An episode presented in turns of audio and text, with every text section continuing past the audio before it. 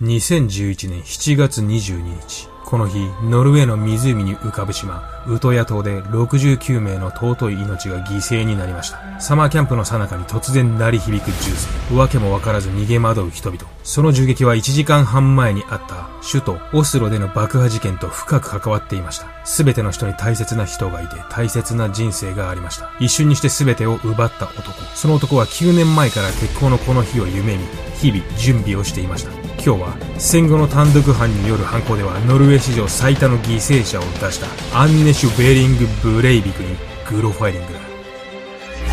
眠れなくなっても知らないぜ。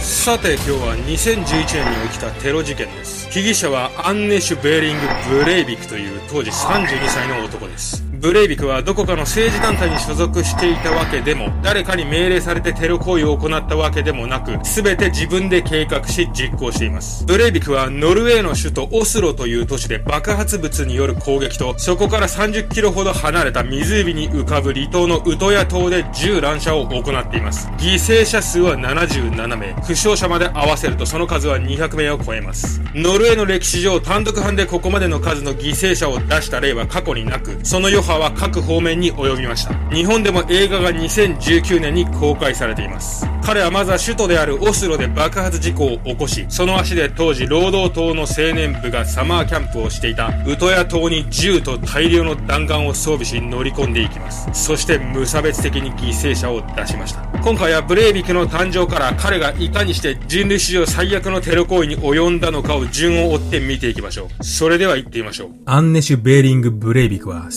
1979年2月13日に生まれました。経済学者の父と看護師の母はブレイビクが1歳半の頃に離婚していますが、ブレイビクには多くの犯罪者に見られるような幼少期の悲惨な体験があったわけではありません。ただ、ブレイビクの母にはもともと精神的に不安定な部分があり、その症状は夫との離婚によりさらに悪化し、最終的にはうつ病に近い状態にあったのではないかと考えられています。そして母のそんな症状は、ブレイビクにも影響を与えていました。彼は4歳の頃には独特の引きつった笑いをするようようになり、それを心配した母は家族カウンセリングを受け、そこで将来ブレイビクは深刻な精神疾患を発症する恐れがあると忠告されていました。もっともこの症状以外にブレイビクに目立った疾患はなく、彼は小学校、中学校とよく勉強をし、いじめなどにも関わることはなく過ごしました。しかし高校生になるとブレイビクは徐々に荒れ始め、グラフィティアートなどを壁に描くようになり、アウトローの世界とも関わり、たびたび警察に補導されるようになります。また、思春期特有の全能感ゆえに、起業家として成功することを夢見たブレイビクは、高校を中退し、ビジネスを学びたいと考えるようになります。こういった後先考えずに行動をする部分や、一度思ったら止めることができない部分、人から影響を受けやすい部分がブレイビクにはありました。そして彼のこういった属性は彼がこの後、右翼的思想に傾倒していく大きなきっかけとなるのです。高校を中退したブレイビクはマーケティング会社に就職し、そこで社内ベンチャーを立ち上げたりしますが、結果は出ず、だんだんと自分の実力のなさを痛感するようになります。そして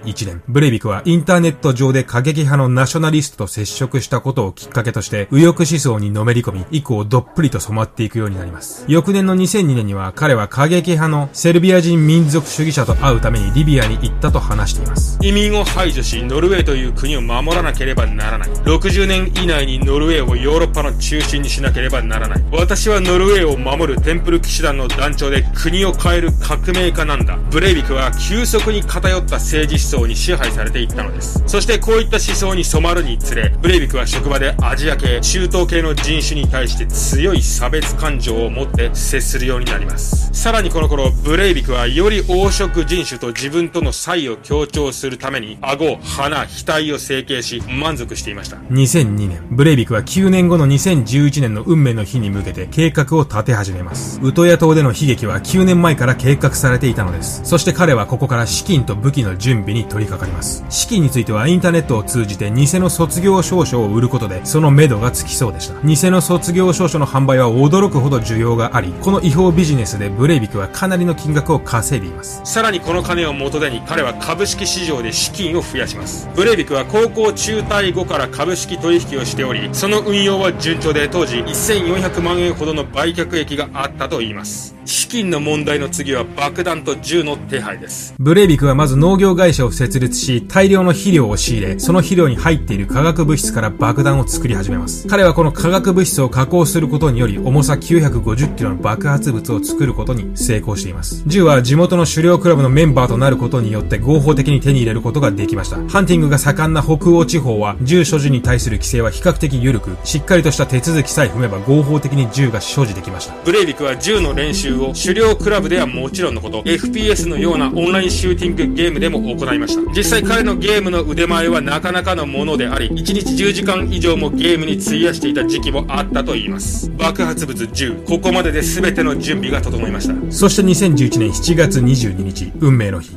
ブレイビクは結婚の朝自らの主張をまとめた2083ヨーロッパ独立宣言なるものを同じような活動家のメールアドレス宛てに送信しています。また攻撃の6時間前にブレイビクは YouTube 上に犯行声明とも言える動画を投稿しています。時は来た。行こう。ブレイビクはまず政府の建物を爆破します。ノルウェーという国は日本同様にとても治安が良く、犯罪発生率も低く、政府機関が集中する地域でも警備員も少なく、政府機関のビルの玄関前の道路でさえ違法駐車が可能でした。ブレイビクはその点を突き、事前に用意した白いワゴン車の中にありったけの爆発物を積み、オスロの政府機関が集中する地区の路上にワゴン車を駐車します。ゆっくりと自動車を降りたブレイビクは事前に用意しておいた別の車に乗り換えます。この時警備員の男は監視カメラ越しに違法駐車されているワゴン車に気づき、そのワゴン車から降りてきたブレイビクの姿をいくつかの監視カメラを経由して確認していました。そして警備員が違法駐車されているワゴン車のナンバーを確認しようと画面を拡大した瞬間、強烈な爆発音とともにワゴン車が爆発しました。周囲のビルの窓ガラスはことごとく割れ、爆風の中からは怒号と悲鳴が響き渡ります。倒壊したビルはありませんでしたが、半径100メートル以内の建物は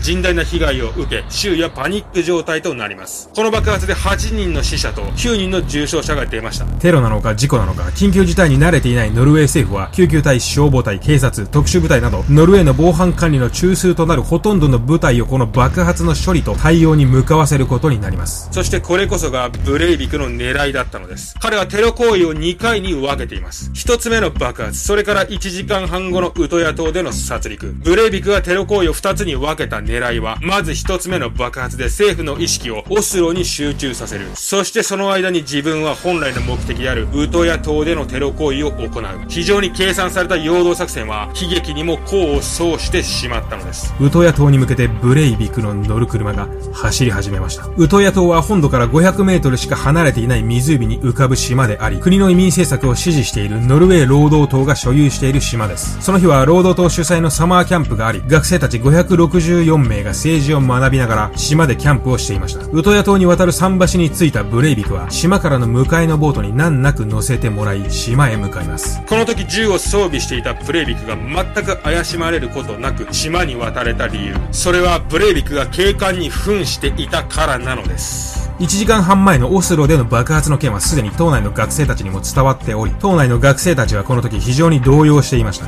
ブレイビクはこういった事態を事前に予想し、警官に扮していたのです。自分は島の警護に来た警官だ。みんなの安全を確保するために島を案内してほしい。すべてがブレイビクの計算だったのです。そして島に上陸するなり、ブレイビクは案内役の2名に向けて発砲します。ブレイビクはそのまま途中で数名の学生に発砲しながら、多くの学生がいるであろう中央島を目指します。先ほどの発砲音を聞き窓から外の様子を伺っていた学生は警官の制服を着た男が銃を発砲しながらこちらに向かってくる異様な光景にパニックになります。窓から逃げる者その場から動けなくなる者正面玄関から逃げ犠牲になってしまった者湖に逃げる者親族に電話をする者地獄のような光景の中乾いた発砲音と悲鳴だけが島に響き渡ります。ブレイビクは無差別的に島を練り歩き発砲を続けます。学生たちは警察に電話をし救助を求めますが、電話はなぜか全く繋がりません。ここにもブレイビクをすぐに制圧できなかった原因の一つがありました。それは当時のノルウェー警察への通報システムの欠陥でした。学生たちがかけた110番通報は中央の警察ではなく近くの派出所にしか繋がらなくなっていたのです。しかもその派出所の回線は2回線しかなく、ここに数百名の学生たちが一斉に電話をかけたので、回線はパンク状態になってしまっていたのです。さらにほとんどの学生が攻撃者の情報を正確に把握できないまま、ひたすら逃げていたということも警察の到着が遅遅れる原因だったのです。攻撃者は一人なのか、それとも複数人いるのか、それはどんな姿をしているのか、そのことを正確に把握した上で逃げている者はいませんでした。そしてブレイビクも当然このことを利用しようと考えていたのでした。彼は逃げ惑う学生たちに対して自分は助けに来た警察だと嘘を言い、安心させ、物陰から出てきた者にひたすら発砲を続けました。ブレイビクは一見死んだように見える者に対してもさらに発砲しています。実際これにより、とっさの起点で死んだふりをしていた者もブレイビクの犠牲になっています。人間の心理、人の弱い心を逆手に取ったブレイビクの殺戮は1時間半にも及びました。